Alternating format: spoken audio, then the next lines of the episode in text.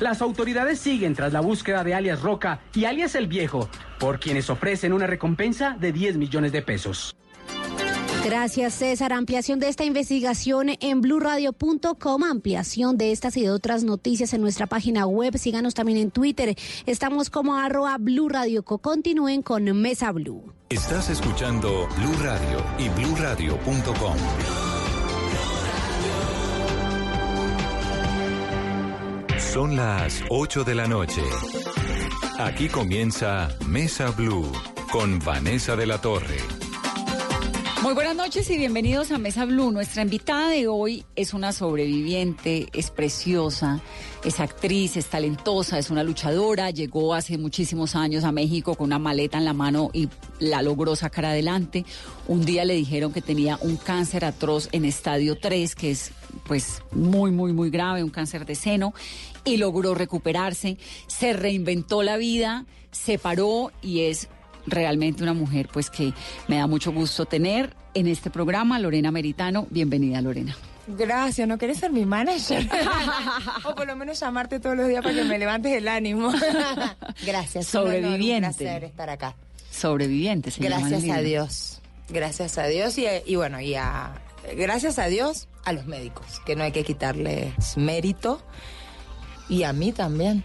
Por berraca por, como dicen, amo esa palabra con B largo, con B corta, como sea, eh, pues por, tú he tenido bastante fortaleza, gracias a Dios. ¿Cuántos años tiene usted, Lorena? 49 años, cumplí el 30 de septiembre y los cumplí acá, en, me fui a Subachoque a cumplirlos. Y cuando le detectaron el cáncer tenía, eso fue el 2014, yo Estaba en pleno, estábamos haciendo un embarazo in vitro, eso era 2014, yo no había cumplido 44, tenía 43 años. Y estaba en el proceso del embarazo in vitro y le dicen, no, no solo no está embarazada, no ha funcionado el in vitro, sino que tiene cáncer? No, no llegamos, o sea, me hice, me hice examen, eh, exámenes generales, fuimos a Argentina, pues yo ya tengo la medicina prepaga, ya tengo mi departamento, bueno, mi base de vida. de salud y todo. Exactamente. Y fuimos, porque habíamos decidido el in vitro, entonces fuimos para varias razones, a comprar una obra de teatro, a hacer la presentación formal de, de, la nueva familia que habíamos conformado como, mm, con mi expareja, a mi familia, mi mamá viajó de mi pueblo a Buenos Aires, a mis hermanos, y hacerme el chequeo porque venía el in vitro. Entonces hice todo el chequeo clínico, todo el chequeo ginecológico y estaba todo perfecto. Marzo del 2014. Nos vinimos para acá con la obra de teatro bajo el brazo, felices que pues estaba todo bien, ya habíamos ido con la familia de él en vacaciones, entonces ya teníamos como la bendición, ya éramos familia, todos nos conocíamos, estaba todo perfecto. Y en abril, al mes y piquito, ya había avanzado el in vitro en el doctor Pedro Martínez, que tiene la clínica acá en Bogotá, me había dormido, había ingresado con cámara, había visto todo, dijo que eso estaba hermoso, esas fueron las palabras, y me tenía que empezar a estimular. Y nada es casual en la vida. Yo dije, no, para un cachito, no me empieces a estimular ahora. Déjame hacer la obra, que acá en Colombia las temporadas no son tan largas. Y cuando termine la temporada de teatro me estimulas y hacemos lo del embarazo. Pero Estimular es obviamente como activar un poco el sistema reproductorio. como yo ya tenía 4-3, este, para pues que la producción de óvulos sea más fértil. Igualmente, más exacto, más eficiente sería. No sé cómo sería en términos médicos, pero pues para, para que tenga más óvulos para elegir para el in vitro. Porque el in vitro, pues la gente que no lo sabe, se, le iban a sacar a él el esperma, a mí el óvulo, eso se, y luego se fecunda adentro. Em, y en ese proceso de que yo dije no voy a hacer la obra de teatro, me toqué una bolita. ¿Tú te la tocaste? Yo me la toqué. ¿En el examen este que no se hace, el autoexamen? Te soy sincera, yo no sé si era tan consciente de que yo me estaba haciendo un autoexamen, como lo supe después y fui, como dicen los colombianos, tan juiciosa a partir de ahí todos los meses y ya a veces todos los días, porque la paranoia al principio es fuerte, ¿no? Eh, mm, estaba viendo, yo me llamo y yo mandaba mensajes, apoyaba por redes y todo. Y yo sentía que me estaba por indisponer, me, iba a venir, decimos en Argentina, y decía, ay, qué dolor, me siento hinchada, me, me empecé a tocar y me toqué la bolita. Y en marzo la mamografía, la ecomamaria, todo lo ginecológico y clínico estaba perfecto. Y estábamos en Eso fue abril 15, al mes y 15 días después. ¡Wow! Los estudios estaban bien hechos y es una cosa que puede suceder. Así es rápido. porque cuando uno tiene mama densa, que las imágenes no pueden llegar a ser tan claras, tiene que hacerse muy juiciosa el autoexamen todos los meses. Por eso es tan importante el autoexamen, además de la mamo y la eco. Ay, qué susto, ¿no? Sí, porque quedas asustada para el resto de tu vida. Claro. Y le coge una muerte a la vida y a la muerte y a todo. Sí, pero hay maneras y hay profesionales y que te ayudan a sobrellevar esto. Uno tiene que ser humilde y tiene que pedir ayuda. Uno solo no puede con esto. No. Y entonces ahí te encuentras la bolita y qué? Me encuentro la bolita y nosotros en ese momento, como estábamos por hacer el in vitro, estábamos yendo donde el doctor Hugo Galindo, que nos decía que nos estaban haciendo sueros de vitamina C para estar más fuertes y jornidos y para que esos óvulos estén más fuertes y los espermas de Claro, uno contó un proyecto de vida y de reproducción y de maternidad. estaba viendo la película de Hollywood de de esa película de amor divina, enamorada, con obra de teatro, con que iba a tener, yo ya había perdido un hijo, ¿no? Yo estuve casada y estuve embarazada y perdí mi bebé. Entonces estaba como con todo un proyecto de película de Julia Robert divina a esta película que comenzó después. O sea, es una película re linda a una película que empieza que no está tan buena. Y ahí te fuiste a exámenes. Lo que hice rápidamente fue escribirle al doctor Galindo, que era el que me hacía los sueros de vitamina C, y le dije, me está pasando esto. Y me dijo, no, eso no es nada, hace un mes te hiciste, hace un mes y medio. Pero había, hubo algo que yo supe en ese instante, está no sé, hubo algo que me dijo esto no está bien. Como el instinto de supervivencia que tiene uno, tal vez. Yo no sé si fue el instinto de supervivencia, mi, mi intuición, yo soy muy intuitiva. Pero además yo tengo una mamá que es sobreviviente de cáncer, una abuela que tuvo cáncer de mama. Ah, bueno, eso es importante, que eso está en el libro. Hay una genética, ¿no? Un antecedente genético. Sí, pero también hay que decir que no porque no tu mamá o tu papá tuvieron cáncer, eh, vos vas a tener cáncer. O porque no hayan tenido, vos no, vas, a tener. Sí, son cosas que no es como eso no es matemático. Los cánceres en general no son hereditarios en su mayoría. Mm. Que eso hay un grave error. Pero en lo mío sí lo fue porque fue genético, fue por braca mutado, pero eso me enteré muchísimo después. Lo que hice primero fue llamar al doctor Hugo Galindo y le dije, tengo una bola, necesito ver un ginecólogo de urgencia. Me pasó el teléfono del ginecólogo de su esposa y esa noche mismo le empecé a escribir todo esto durante ese programa de tele que yo veía de mi ex. Y ese doctor no me contestaba. Al otro día, insisto, insisto, mm, me contestó, me dio una cita para un sábado, eso era un miércoles. Vamos al doctor ese sábado y el doctor me subestimó mucho y me dijo, no, yo creo que también me quiso calmar, ¿no? Me miró y me dijo, no, esto no es nada, esto es una bolita de grasa, vos ya te hiciste, lo mismo, tranquila. Yo le dije, no, acá, pero no, acostada en la camilla, esto no es nada. Le dije, mandame un examen. El doctor me mandó un examen, una eco, y ahí es que empezó, eh, que la tuve cita, porque todos son tiempos, y son tiempos que son la vida a veces. Claro. Por eso hay que actuar con, no con miedo, pero hay que actuar con rapidez y con conciencia. Y bueno, a la semana siguiente en el Instituto de la Mujer en Bogotá, nunca me voy a olvidar porque algún día voy a volver a, a, saludar a la doctora Margarita que me atendió y me hizo, el doctor solo había mandado un estudio. Me hicieron el primer estudio y, y me vinieron y me preguntaron, ¿usted vino sola? Yo en ese momento no. se me bajó la presión, el azúcar, me dio la pálida, como dice Noria Rodríguez, me dio la pálida. Noria siempre dice, me da la pálida, me da la pálida. Me, dio, la, pálida. Y vos estás ahí con tu batita, sumamente vulnerable, lejos de tu país, lejos de tu mamá, lejos de tu medicina prepaga. Y estaba, gracias a Dios, estaba mi expareja le dije, no, él está ahí afuera. ¿Lo puedes llamar? Sí, bueno, lo llamaron. Yo estaba ahí, me tenían acostada en una camilla con las patas para arriba. Y, y me dijo, mira, hay que hacerte, vamos a hacerte una eco mamaria que el doctor no la, no la pidió. Me la hicieron y después nos dijo, independientemente, ya cuando estuvieron esos resultados, me dice, independientemente de estos resultados que tenés que venir a buscar en tres días, Independientemente de estos resultados, yo por lo que vi hoy, eso me lo dijo la doctora Margarita, por tu edad y por lo que yo vi, vas a tener que ir a, a la mastóloga. Yo dije, ¿qué es un mastólogo? En mi vida hay un mastólogo. El, vas a ir al ginecólogo, decirle al ginecólogo que te manda una mastóloga, que es la especialista en senos, en mamas.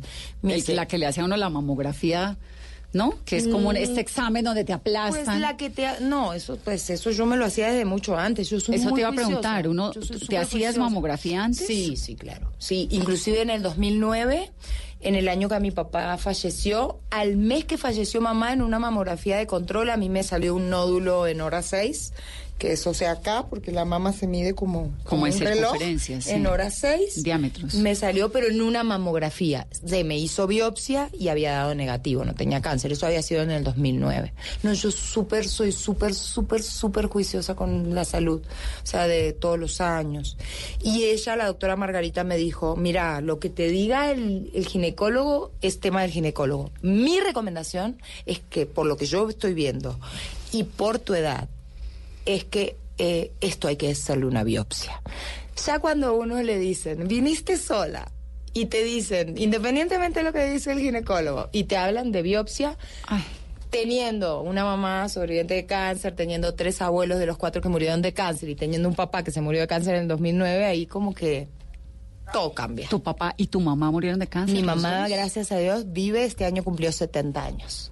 Y tu papá, Mi papá murió de un cáncer de pulmón con metástasis en cerebro en el 2009. Por fumador se fumó la vida. ay, qué fuerte. Y Entonces ahí arranca, pues, todo un proceso clínico y espiritual y emocional. Sí, en principio, en principio es ponerle el cuerpo a algo que no estás preparada. Lo que vos dijiste, yo estaba por hacer una obra de teatro, iba a ser mamá y estaba enamorada y estaba, En otra estaba onda. viviendo una película de Julia Roberts. Y entonces, esto fue muy rápido hacerme todos los chequeos, que es la, y encima de manera privada. Claro. Te sale una fortuna acá. Claro. Y sabes una cosa que te voy a decir y es bueno que la gente también lo sepa. Por ejemplo, yo llamaba a lugares muy conocidos de la 15 con 85 a pedir cita. Y decía, eh, llamo porque necesito hacerme una resonancia magnética. Ah, pues no tenemos turno para dentro de no sé cuánto Ah, no, no, no, pero apenas dice uno que es privado, venga mañana. Venga hoy, en la tarde. Ya. Ah, no, no, me pasa un montón. Me pasa un montón y entonces tengo un vicio que lo voy a contar y lo hago. Dilo. Digo, es que es privado. Y cuando llego, me quejo. Y, y obviamente me aprovecho que soy periodista y la señorita de la recepción no me puede decir Y que nada. te conocen digo. y que claro, pero una digo, voz. me da pena, pero no puede ser así. Eso no es lo correcto. No es lo correcto. Yo lo cuento en el libro eso también. Claro. Y también hay que decirlo porque no se vale, porque en este tipo de patologías el tiempo es la vida. Claro. Bueno, y me hice todo de forma privada rápido para ver si había metástasis. Y cuando tuve todo, mi hermano Javier, que es médico, me dijo, bueno, vení ya. Y yo, para eso ya hubo dos biopsias, después de eso hubo dos biopsias, todos los estudios, Ya había un diagnóstico más claro. Y no mal tanto. hecho. Mal hecho. Gracias a Dios yo me fui a Argentina. Porque la biopsia acá, o sea, te hacen la primer biopsia y te dicen las trucut, que son unos aparatos como pistola, que sin anestesia te sacan pedacitos de ese tumor. Y eso arrojó un cáncer. Entonces después hay que saber qué tipo de cáncer es, porque depende del tipo de cáncer que vos tengas, es cómo sigue. Si te operan, si hay rayos, si hay quimio. Yo todo esto no lo sabía, ¿no? Claro, se vuelve uno experto en 15 días. Pues yo no, yo lo en parte médica nunca investigué ni investigo, se lo dejo a los médicos. A mí me parece, mm, yo no recomiendo a las personas que atraviesan esto mirar en internet nada.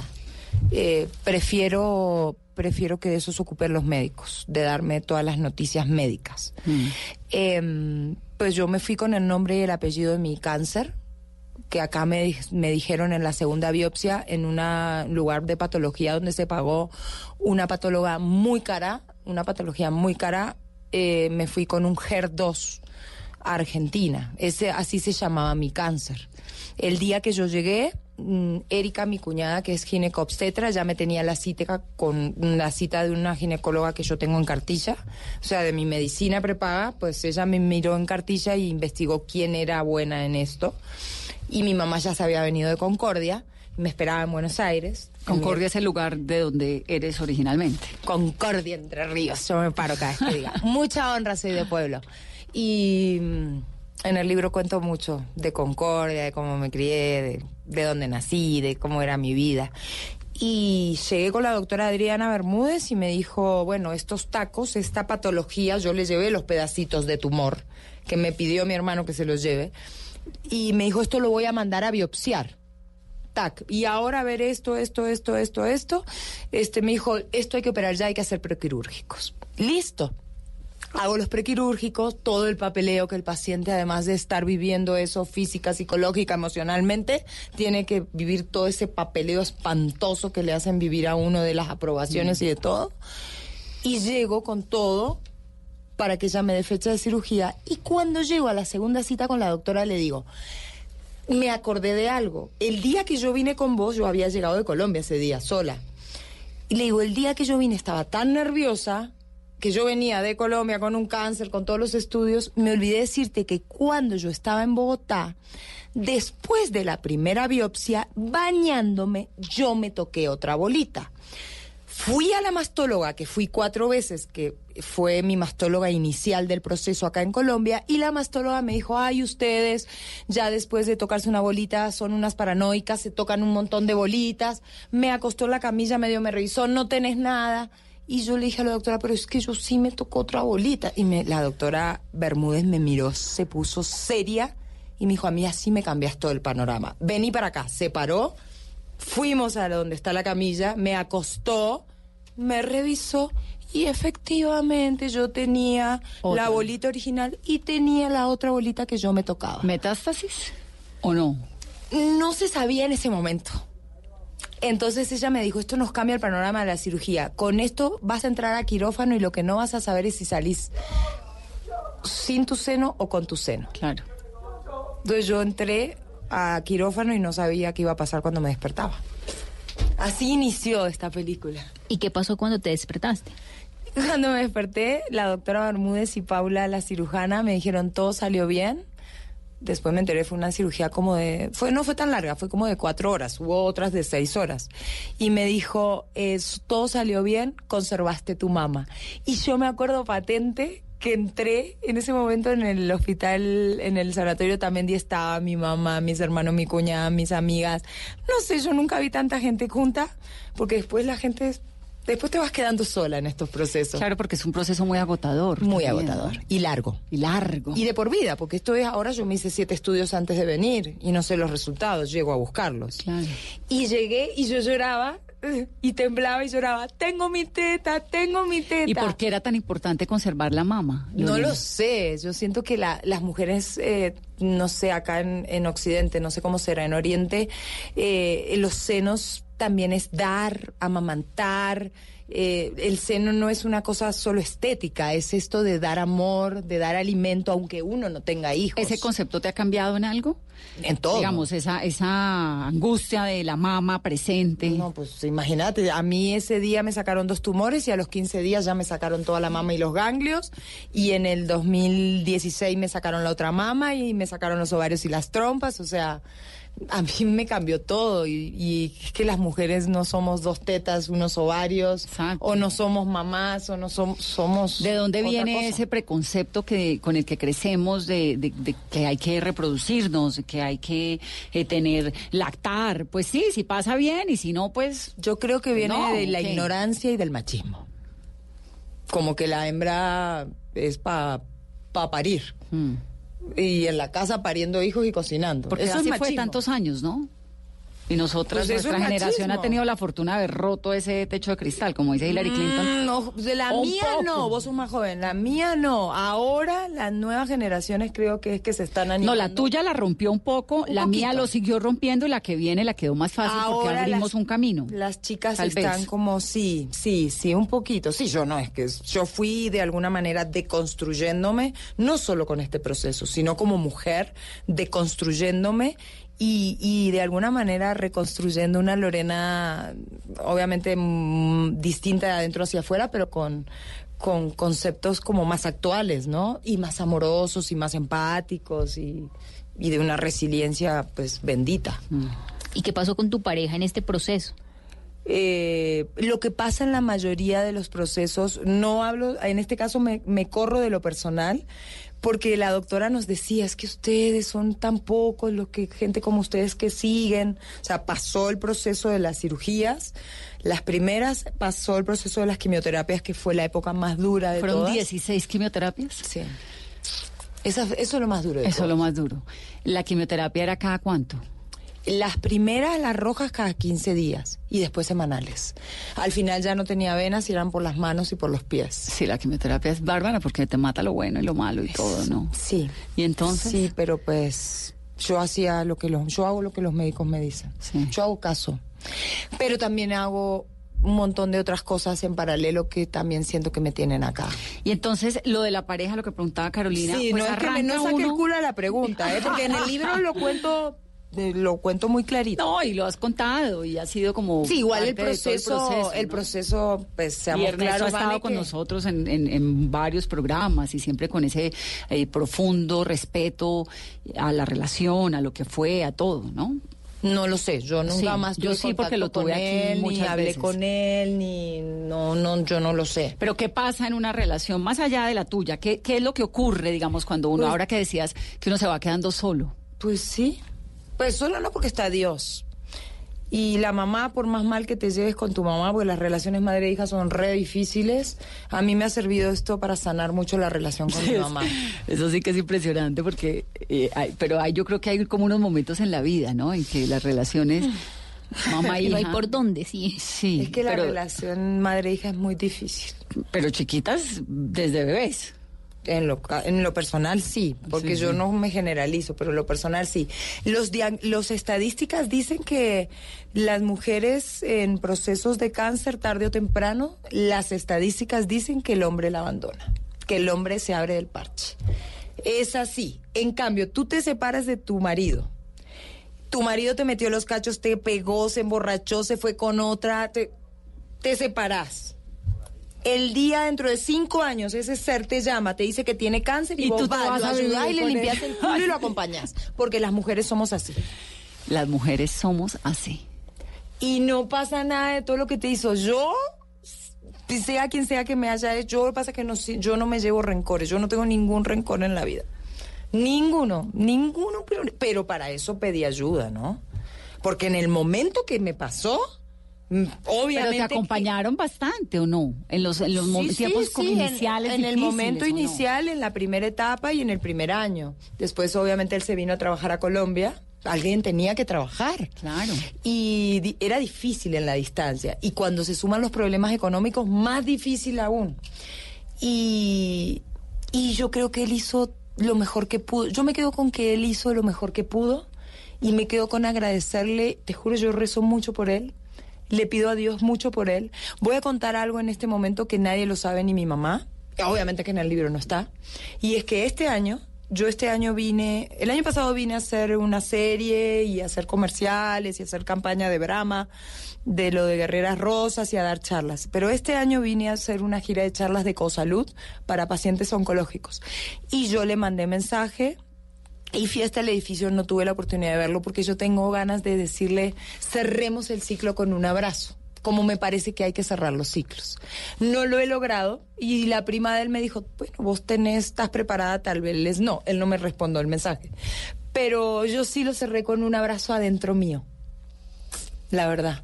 Pero hasta llegar a eso fue toda una etapa muy difícil de víctima, porque el día que él me dejó, yo tenía nuevas bolas. ¿Ese fue el día en el que publicaste el video? Yo no publiqué ningún video.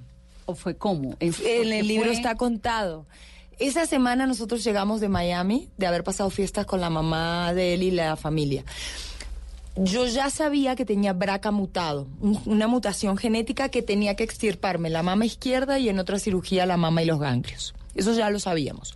Teníamos los pasajes desde julio comprados para Buenos Aires y, y teníamos que irnos a Argentina a, a esas cirugías. Teníamos boletos y todo. Llegamos de Miami un lunes, un domingo. El lunes me levanto y me encuentro nuevas bolas, donde yo no tenía el seno, donde tenía puesto un expansor, que es una bolsa que te ponen para después inflarte, para después ponerte la prótesis. Eh, bueno. Imagínate cómo te pones después de haber tenido un cáncer, dos cirugías, 17 quimioterapias. Le mandaba fotos a mi ginecóloga y mi ginecóloga me dijo, yo por WhatsApp no puedo hacer nada. Entonces, eh, tenés que venir. Le dije, no, hoy el lunes, yo el domingo voy. Lo primero que haces es cuando llegues el lunes me venís a ver. Listo. Esa semana fue terrible para mí. Para mí el 2016 fue el peor año de mi vida, aparte de la muerte de mi papá. Y esa semana yo le llamo la semana trágica. O sea, yo llego acá, un domingo, el lunes me encuentro bolas. El domingo que le siguió, nosotros nos íbamos a Argentina. Y unas horas antes de irnos al aeropuerto, él me dijo que pues nos íbamos, pero nos separábamos. En ese momento, yo tenía bolas y yo no sabía si estaba enferma. Yo lo único que hice en ese momento es llamé a mi mamá y le dije que me iba a suicidar. Y agarré, me empecé un ataque de que por qué no me lo dijiste antes, por qué no me quité el lunes. Yo empacaba. Y él me decía, no, pues yo te ayudo, empacamos tus cosas, nos llevamos tus cosas y yo me traigo las mías. Me decía con una frialdad. Y yo no podía, yo obviamente dramaticé. Claro. Me enojé, me victimicé en ese momento. También el contexto era un contexto durísimo.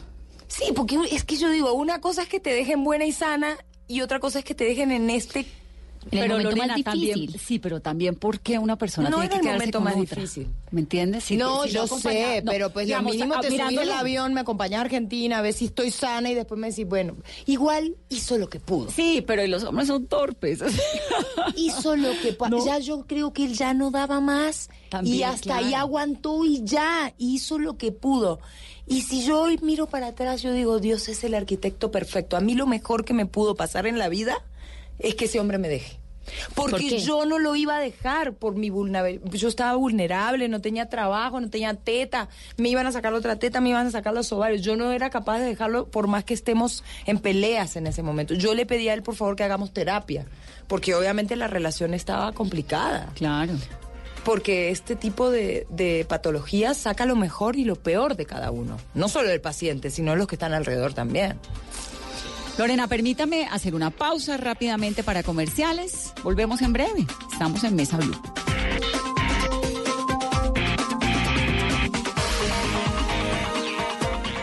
Estás escuchando Blue Radio y bluradio.com.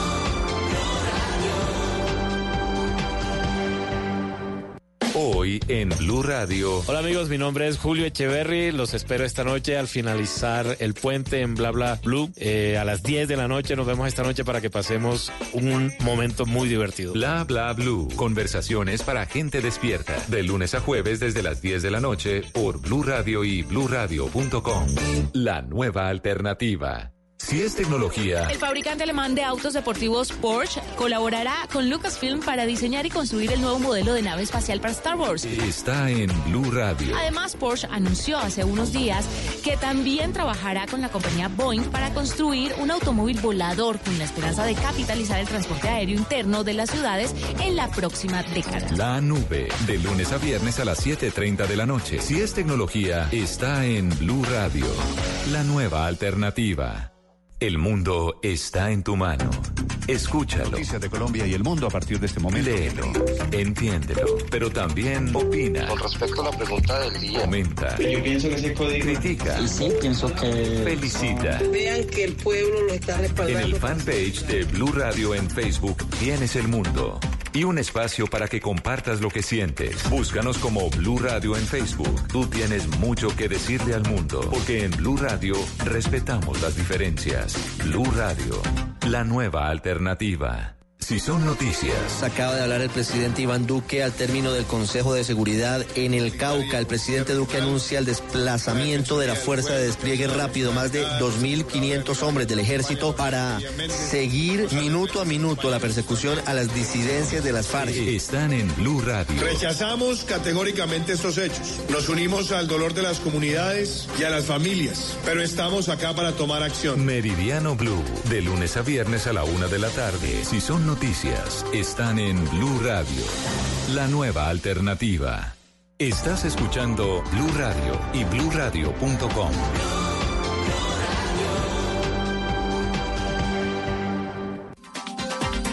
Continuamos en Mesa Blue, estamos hablando de Sobreviviente, el libro de Lorena Meritano, que es la historia de su vida, de su lucha contra el cáncer, de su lucha por el amor, por la supervivencia.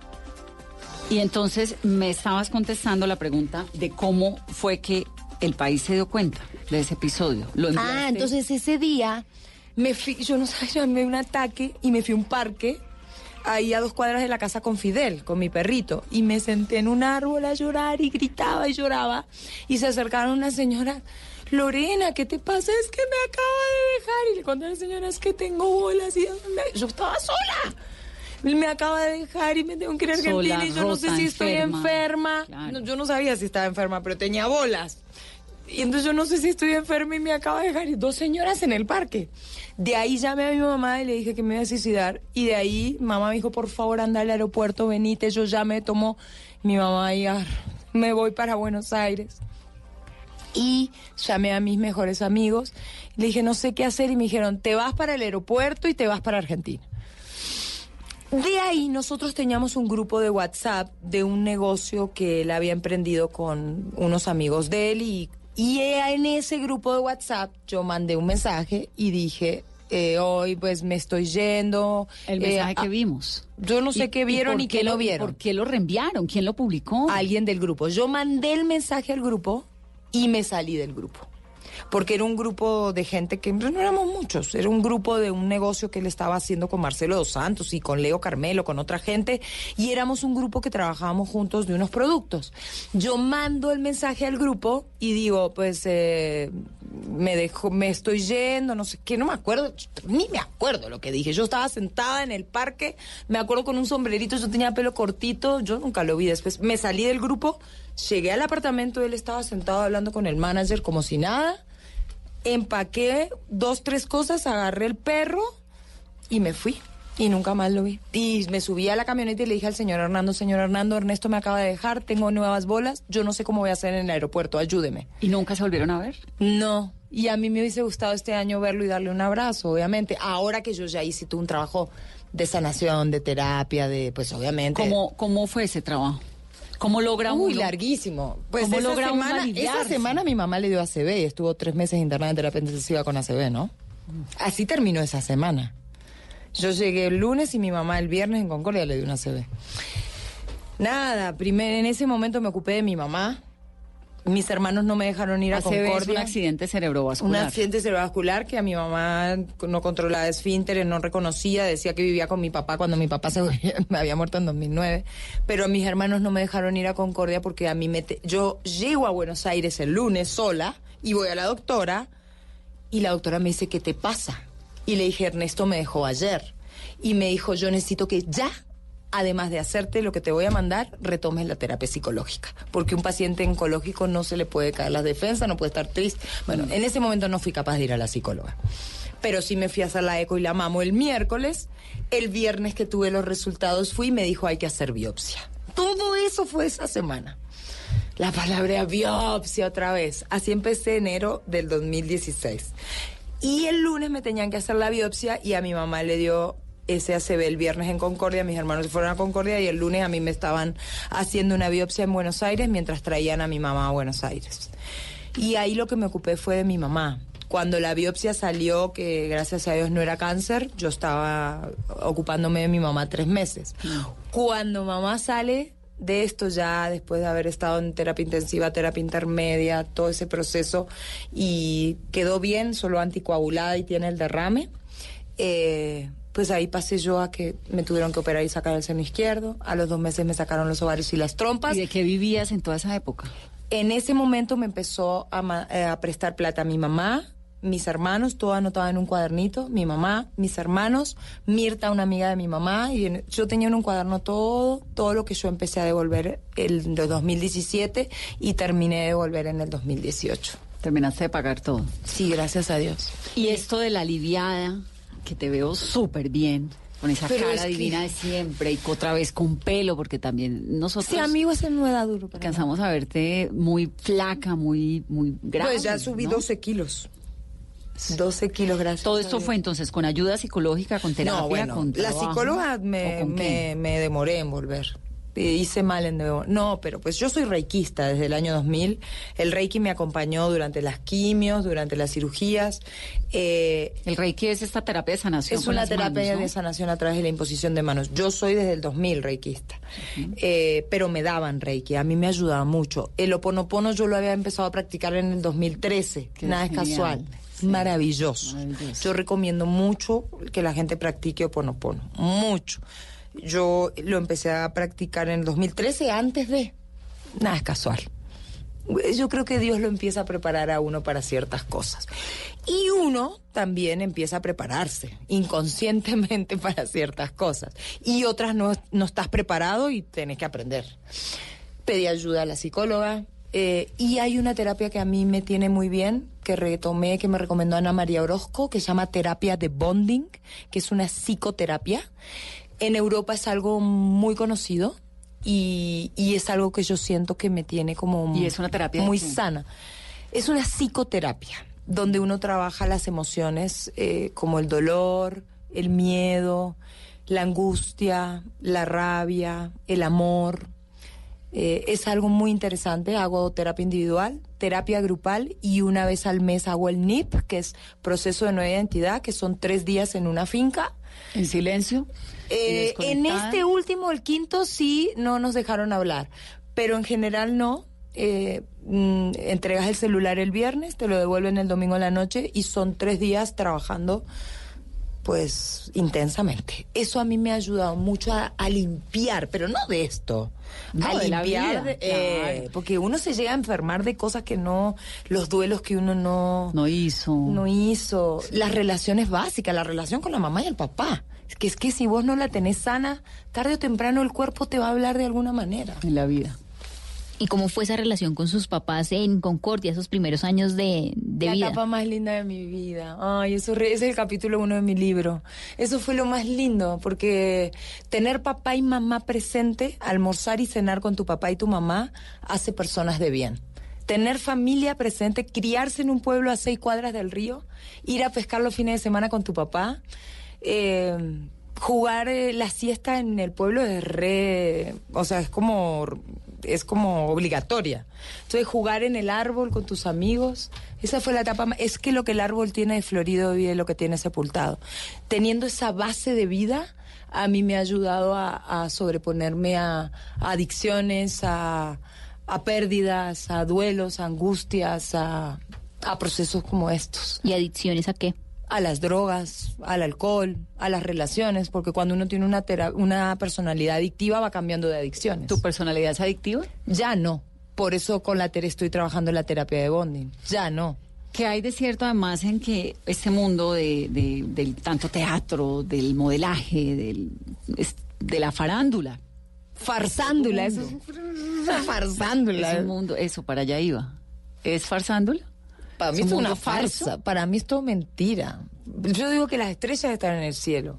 Y que acá abajo somos todos seres humanos. Yo soy igual que mi mamá maestra, mi papá que era viajante y, y así soy de verdad. ¿Cómo terminaste metida en la actuación, en el teatro? Ah, no, todo de eso? los cuatro años, porque es que, pues, eh, a veces la profesión te alcanza y a veces uno desde que nace al niño se le nota. Los padres tienes que estar muy atentos.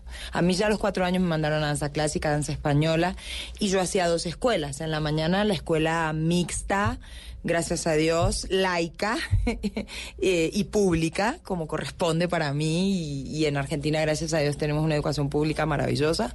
Eh, y en la tarde iba a una escuela de artes, desde los 4 a los 15 años. Entonces todo el tiempo tuve como, mis papás no me daban la bicicleta o la zapatilla de marca, pero tenía ese alimento. Muchas gracias. Tenía Era una familia clase media, trabajadora, de un clase maestro, media, humilde, trabajadora, mamá maestra. Tres hermanos, ¿no? Tres. La mayor. Lorena del 70, Javier del 71 y Renato del 76. Lorena, y hubo un momento en el que la vida te hizo clic porque te fuiste a ver a México. Muchos peladita. momentos. Yo tengo, mi vida es un continuo clic y yo les hago caso. Sí. Eh, yo, eh, que eso también lo cuento, es, eh, eh, no, hace que en los 15 años me fui a vivir a la capital a trabajar.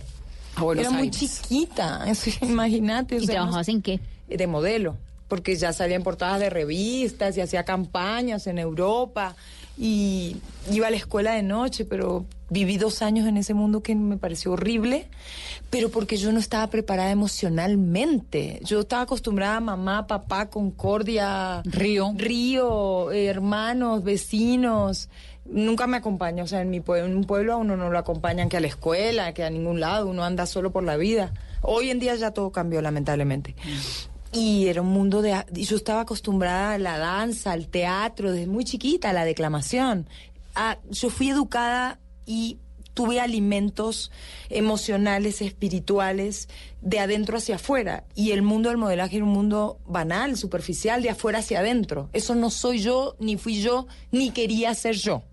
Entonces, el mundo del modelaje, cuando dices que es un mundo banal de afuera hacia adentro, ¿es en Argentina, en México igual, en Colombia igual? Yo sí creo que en todos lados, sí. ¿En Europa igual? Pues a mí me estuvieron un mes comiendo limones porque estaba gorda, pero claro, tenía 15 años y yo extrañaba a mi mamá y me daba angustia oral, entonces comía y me engordaba. Entonces en un momento regresé a Concordia, a la escuela, y era rarísimo porque yo ya había vivido dos años sola, ya había trabajado. Entonces, en la mañana iba a la escuela, a la siesta daba clases de jazz y en la tarde me inventé un programa de televisión. Que el dueño del periódico Concordia me, me prestaba en su oficina, don Carlos Lieberman, que en paz descanse, y hacía un programa llamado La Revista Concordiense que me inventé yo con un señor director de Concordia. Entonces, lo, yo lo presentaba, hacía las entrevistas y nosotros lo musicalizábamos, lo editábamos. Y a la par empecé, a, yo decía las noticias en el videocable de Concordia. Y de ahí yo no quería ir a Buenos Aires. Para que a mí Buenos Aires era como dolor, la gente se burlaba como yo hablaba porque era de pueblo, se burlaba como caminaba, el modelaje no era para mí. Me inscribí en psicología, no sabía qué hacer de mi vida y me fui a México. Junté 600 dólares en el bolsillo y me fui a México. ¿Y a qué? ¿Con qué plan? Pues yo la verdad, yo me, me fui, pues yo creo que mi sueño inconsciente y un poco consciente era actuar. No sé si lo tenía tan claro, no, no lo verbalizaba, pero eso era, ir a, a probar suerte. Claro, y México pues es México. No triunfar, sino pues de hacer lo que me amaba y me gustaba, que tenía que ver con el palo del arte, no del modelaje.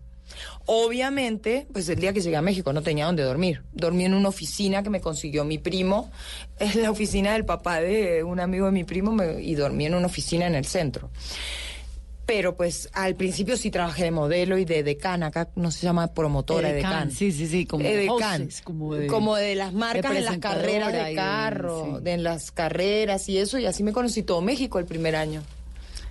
Y, pues me iba bien, ganaba y ya te, eh, vivía con dos chicos más argentinos, tenía roommates, compartía. Y México, de todas formas, pues es el mercado del entretenimiento más grande de América Pero Latina. México además era un México en paz. No existía la guerra, no existía la, lo que es el día de hoy. México era maravilloso, Van. En México era, era un país que yo me iba a la terminal de Taxqueña, me tomaba un colectivo y me iba a Acapulco con mi papá. Yo cuando empecé a trabajar en México juntaba plata y la guardaba en un cajón. Y lo primero que hice lo primero que hice fue comprarle un pasaje a mi papá e invitarlo a México. Y no me daba la plata para comprar pasaje en avión, pero nos fuimos en colectivo a Acapulco y compré un viaje a Acapulco y lo llevé a mi papá a Acapulco. Lo primero que hice con la plata que junté fue eso. ¿Y por qué solo al papá? Porque no me alcanzaba para más. Y mi mamá trabajaba. Entonces, papá sí pudo ir y mamá era maestra. y además no me alcanzaba. Después, en el 93 que entré en Televisa y ya empecé, me empezó a ir muy bien, llevé a papá y a mamá, a mis hermanos, a las novias de mi hermano de ese momento, que después fue mi cuñada, a mis amigas. Después invité a todo el mundo. Por eso es que no tengo carro, no tengo nada. Cuando gano, lo invito. pues así soy. El tema, Lorena, comenzamos esta entrevista hablando del proceso de la maternidad, de lo que ocurrió allí. ¿Por qué usted estuvo casada, no? Antes. Con Pablo Lapidus, un chico, pues un chico, sí, un chico de Concordia. Yo llegué a Colombia casada con Pablo. ¿Por qué no tuvo hijos antes? Yo me embaracé con Pablo. Yo no tuve hijos antes porque Dios no quiso, porque hubo una época de mi vida donde yo no era tan juiciosa de cuidarme hay que cuidarse, ¿no? Hay que ponerse condón y, es la única manera de, de, de, cuidarse de no solo de no tener hijos, sino de no tener enfermedades. Porque lamentablemente, pues, mm. yo perdí un hijo por, por un contagio de una clamidia que yo no sabía ni que existía eso. Entonces. ¿Papiloma? No, se llama clamidia, que yo supe que existía después que tuve, me embaracé, tuve un embarazo ectópico, cirugía y me hicieron los exámenes y eso salió y después muchos años me hacían el examen y ya después me curé. Por eso hay que cuidarse. Mm. Además siento que un hijo uno es una decisión que tiene que tomar no solo desde el cuerpo, desde la mente, desde muchos otros lugares. Yo con Pablo me casé y fue muy loco, Vane, porque yo firmé un 7 de noviembre y en diciembre estaba embarazada. Esta cosa, ¿cómo nos educan? Yo firmé, Yo nunca había estado embarazada antes y nunca estuve embarazada después. Nunca había buscado tener un hijo antes, ni nunca busqué tener hijos después hasta que me enamoré y quise tener un bebé y íbamos a hacer el invito y ahí me dio cáncer. Me embaracé y tuve un ectópico, un embarazo extrauterino. Cuando usted dice lo que nos comentaba hace un momento a raíz de la pregunta de Carolina, que en esa época mucha adicción a un montón de cosas. Pero eso fue mucho antes. ¿Eso ¿no? fue cuándo? ¿Cuando Antes México? de irme a México, no. Yo en realidad creo que yo me fui a México. ¿Poco para huir? En busca, en busca de mi, de mi oficio. De, formalizar mi oficio de actriz en busca de adquirir herramientas, porque yo lo que hice fue tres años estudiar, ¿no? En México, al principio, y para salvarme la vida, porque inconscientemente vuelvo y reitero, yo no era el mundo banal, pero yo tampoco era las drogas. Y yo tenía un grupo de amigos que eran, que no eran amigos, era un grupo muy insano. Y yo estaba en ese proceso de adolescencia de no saber qué hacer de mi vida. Por eso te decía, iba a Buenos Aires, volvía, me inscribí en psicología, no sabía qué, pero no quería vivir en Buenos Aires, pero... Y, y las drogas. Nunca se lo conté a nadie. Yo salí solita de todo. Así dejé de fumar también. Un día dije, fumaba dos paquetes por día. De Eso fue en el 98 y dije, no fumo más y no fumé nunca más. Que nuestra generación fumó, ¿no? Usted dice que no es de la misma, pero no casi. Nos llevamos no, muy no sé, poquito. pero no importa Pero- eso. pero fue una yo generación de como una mucho cigarrillo, estúpida, A los mucha- 15 sí, años. Prendí el cigarrillo y em, lo prendí al revés para hacerme la canchera. Y nunca me voy a olvidar el día que lo prendí, dónde lo prendí, cómo lo prendí en Bariloche. Pues yo no quería cumpleaños de 15 y pedí un viaje de regalo. Y me mandaron con una amiga mía, con un, con un, porque en Argentina cuando uno se recibe de quinto año, Se el recibe, viaje se de gradúa. estudios se gradúa, se va a Bariloche. Y entonces yo de 15 pedí un viaje a Bariloche. Entonces me mandaron a Fernanda y a mí con un colegio de monjas, con las niñas de un colegio de monjas a Bariloche. Y me acuerdo que en Bariloche prendí mi primer cigarrillo. Al revés.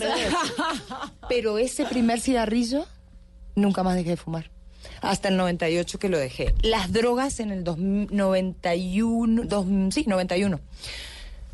91 que me fui a México, este, y yo creo que, y nunca más. Y nunca más es, yo no me junto con gente que se drogue, no me siento en espacios, en mesas, y Dios me perdone, que ellos hagan sus terapias, sus ¿Y procesos. en Colombia cómo vivió esa... Es, esa- Pues es que yo una vez que salí de la droga, nunca más en mi vida... Volví. No, no, jamás. Solo una vez en mi vida me ofrecieron... En México jamás. En México jamás me pasó. Yo en México estuve del 91 al 2000. En el medio hice una novela en Miami, una novela en Perú en el 97, tres películas en México, o sea, en el medio viví en España un año y medio también. Te hablo entre el 91 y el 2000.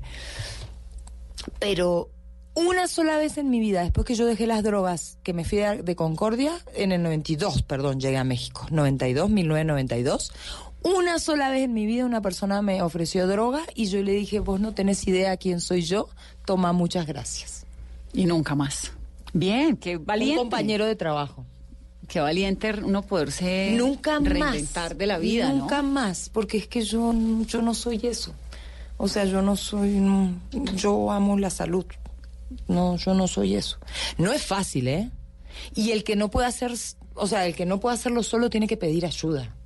Yo pude hacerlo solo porque la verdad sí soy bien berraca. Tengo mucho poder, así como soy muy voluble para ciertas cosas, tengo mucho poder de voluntad. Porque dejar las drogas, yo consumí cocaína cinco años. Y dejar la droga sola no es fácil. Pero me fui a México. Entonces yo no tuve más ese círculo de amigos que no eran amigos. Lorena, ¿cómo está hoy en día? ¿Cada cuánto se tiene que hacer exámenes? ¿Cómo está? Yo la veo regia, ¿no? Gracias a Dios. Y el libro, pues imagínense, es como... En el libro hay de todo, ¿no? En el libro se cuenta de todo. Le- En el libro se cuenta cosas lindas y cosas difíciles, pero... Como en el- esta entrevista. Sí, pero es que con vos estoy charlando como estoy charlando con una amiga de toda la vida. Yo no tengo pelos en la lengua y, y si algo me puedo jactar es de que soy muy honesta. Por eso también tengo tanta gente que me quiere y tantas detractores, porque en general a la gente no le gusta la honestidad. Estoy sana, estoy, eh, bueno, estoy muy emocionada porque estoy pariendo un hijo. El libro es un hijo, Vane. Mm. El hijo que tal vez no pude parir biológicamente. Para mí el libro es un hijo.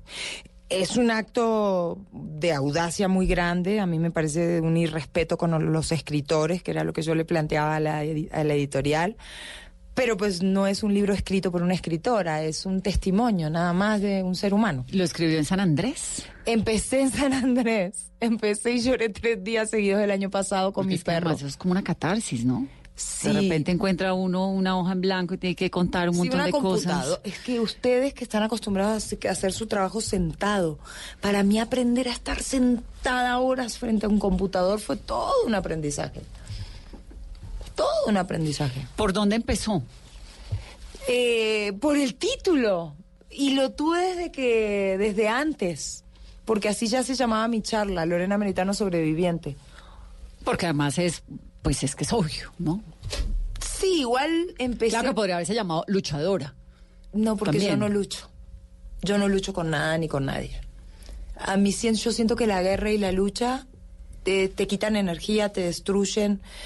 Yo soy amante del amor y de la paz. El amor y la paz te sanan y te ayudan a transitar este tipo de procesos. La lucha, yo estoy en contra de esa terminología. Yo creo que hay que deconstruirnos, así como hay que deconstruirnos de esto que nos construyeron los machistas y nos educaron, hay que deconstruir todo el lenguaje que tiene que ver con el cáncer. ¿Yo quién soy para ganarle un cáncer? Yo no voy a luchar con un cáncer. Yo voy a aprender de un cáncer y voy a caminar con un cáncer a ver qué me va a enseñar. Y ojalá ese cáncer no vuelva nunca más a mi vida. Empecé por el principio, empecé por quién soy, dónde nací, quién es mi mamá, quién es mi papá, quiénes son mis abuelos, de mis orígenes, mis hermanos, mi barrio, mi pueblo. Eh, por- empecé por el principio, por mi raíz. Y es que justamente en el libro eh, Lorena llama al cáncer no una enfermedad, sino un maestro. Pero no solo en el libro, así lo llamé desde el día uno, ¿no? Le pregunté. ¿Qué le enseñó? ¿Qué le enseñó esta etapa de cáncer en su vida? eh, a ser más paciente. Eh, me enseñó que soy mucho más fuerte de lo que yo creía físicamente. Porque yo, ay, me jalaron el pelo. En la isla de los famosos había comido mucha mierda, perdón. Pero, y me había dado cuenta que yo podía prescindir del espejo, de depilarme, de maquillarme, de muchas cosas, pero, pero me enseñó a que físicamente yo puedo soportar dolores que yo nunca pensé que iba a poder soportar. Porque los dolores de una mastectomía radical con extra- extracción de ganglio y estar ocho meses para poder hacer así, para poder tocarme el pelo, lavarme el pelo, y los que siguen, y algunos se van y otros se quedan para el resto de la vida. Me enseñó que soy más fuerte eh, físicamente, me enseñó eh, a, a gustarme. Yo soy una mujer que fui muy acomplejada. Siempre me sentí muy gorda, muy alta, muy vieja, porque tengo una profesión que todo el tiempo te están diciendo, sos muy alta para este personaje. Ah, no, sos argentina.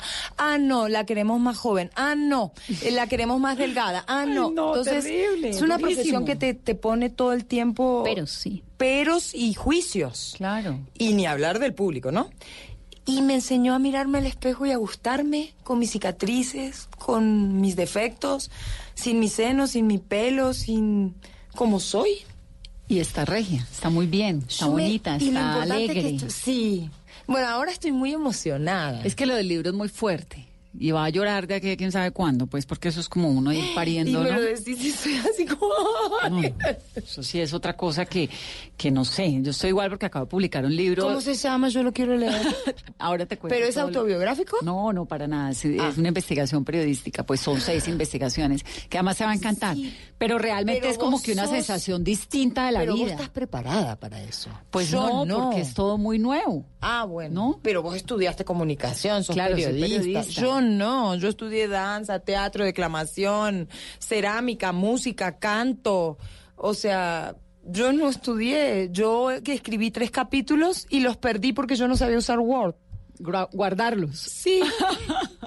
Pregúntame cómo grité y pataleé. ¿En San Andrés Tres- o ya No, en estabas San en la civilización? No, en San Andrés yo fui porque en San Andrés empecé, pero después eso fue, lo seguí escribiendo. No, es que el proceso de la escritura del libro es otro libro. Pues Lorena tiene montones de premios desde el 95 con el Palmas de Oro por Prisionera de Amor, que fue su novela, en el 99 Gran Águila de Oro, el premio hace Palmas de Oro, Mara de Oro, Estrella de Venezuela, Sol de Oro, Palmas de Oro, Latin, Ice Award. Vendamos todo ese oro para vivir. Todo ese oro hay que venderlo. Premio a la excelencia universal en el 2010, eh, Indias Catalina, de todo. Y pasó por un momento horroroso, como nos lo acaba de contar, una tragedia muy grande con su vida, pero se recuperó. Gracias a Dios. Está regia, está linda, está fuerte, tiene libro nuevo de Random House que se llama, pues, como es ella, sobreviviente. Y me encanta haberla tenido en este programa, Lorena. Pero además, ¿sabe que me encanta? Que yo creo que el país la quiere ver. Porque la última imagen de Lorena Meritano era, pues, despidiéndose de Colombia en una situación muy trágica. y Pero muy- yo volví y el año entonces- pasado. Sí, pero no la habíamos visto así, con esta falta. fuerza y con Puede esta ser, y con esta fortaleza que la estamos viendo. Sí, Me pongo pues, muy, pero muy no es magia, ha sido mucho laburo de lo que te digo, del oponopono, del reiki, de la terapia de bonding, que la recomiendo tanto. Lástima que en Latinoamérica solo existe en Argentina y en México. Eh, la humildad de, de todos los días empezar y del error nace el acierto, ¿no? Porque yo me he equivocado mucho toda mi vida, pero en este proceso me he equivocado mucho y todos los días trato de, pues, de convertirme en un mejor ser humano sobre todas las cosas. Y en manos de Dios y de los médicos, que yo ahí voy haciendo caso. Lorena, gracias por estar en Mesa Blue. Gracias a ustedes. Gracias, Carito. Tengo una pregunta sobre la portada del libro. ¿Por qué Es una escogió- foto donada por Hernán Puentes. La foto es preciosa, pero la foto es usted sin pelo. No, con pelo, yo pero tengo con pelo chiquitico. La escogió la editorial. Hice tres, dos, una sesión de fotos en Argentina, una sesión de fotos en Colombia este año y la editorial eligió esta foto de todo el, porque yo hice una sesión especial de fotos para el libro en Argentina. No, la foto es preciosa, pero le recuerda a uno que es una sobreviviente de cáncer. Tal vez por eso, ¿no? Pues sí, está lacito corto. también. Sí. Pero, pero yo creo que el mensaje, pues es, pues esto es la, es La fortaleza. Vamos a ponerla en nuestra red. Lorena, gracias por estar en Mesa Blue y siempre bienvenida. Gracias a ustedes. El Lorena Meritano aquí en Mesa Blue. Que tengan una muy feliz noche.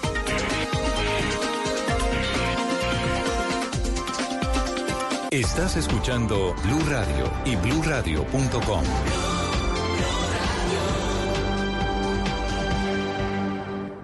Cada amanecer desde las 4 de la mañana, Blue Radio le ofrece una primera mirada de las noticias más importantes de Colombia y el mundo. Son las 4 de la madrugada en Punto Colombia. Muy buenos días. A Sus este madrugadas momento estarán llenas de información de interés, de música y de deportes. De Colombia y del mundo. Vamos a estar hablando. Mañanas Blue 4 AM por Blue Radio y bluradio.com. La nueva alternativa. Esta es Blue Radio.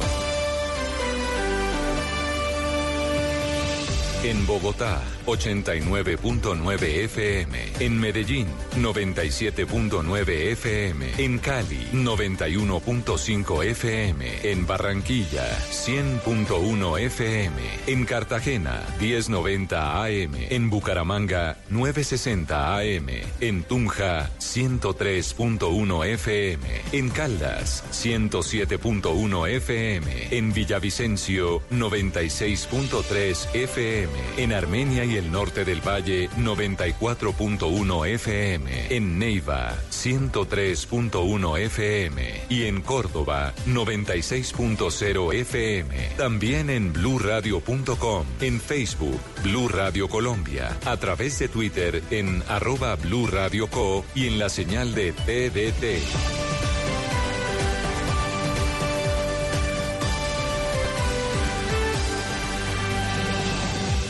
Radio, la nueva alternativa.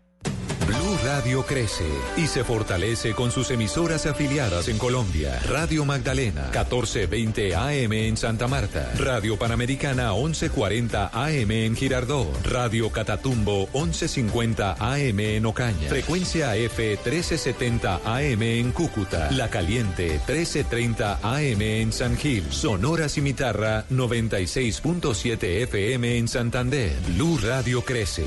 Blue Radio y bluradio.com. La nueva alternativa. Hoy en Blue Radio. Hola amigos, mi nombre es Julio Echeverry. Los espero esta noche al finalizar el puente en Bla Bla Blue. Eh, a las 10 de la noche nos vemos esta noche para que pasemos un momento muy divertido. Bla Bla Blue. Conversaciones para gente despierta. De lunes a jueves desde las 10 de la noche por Blue Radio y bluradio.com. La nueva alternativa. Estás escuchando Blue Radio y bluradio.com. Lo que no se nombra no existe. Por eso aquí en Blue Radio queremos recordarlos por su nombre. Ángela Gaitán, 12 años. Sandra Vargas, 16 años. Diana Medina, 16 años. José Rojas, 15 años.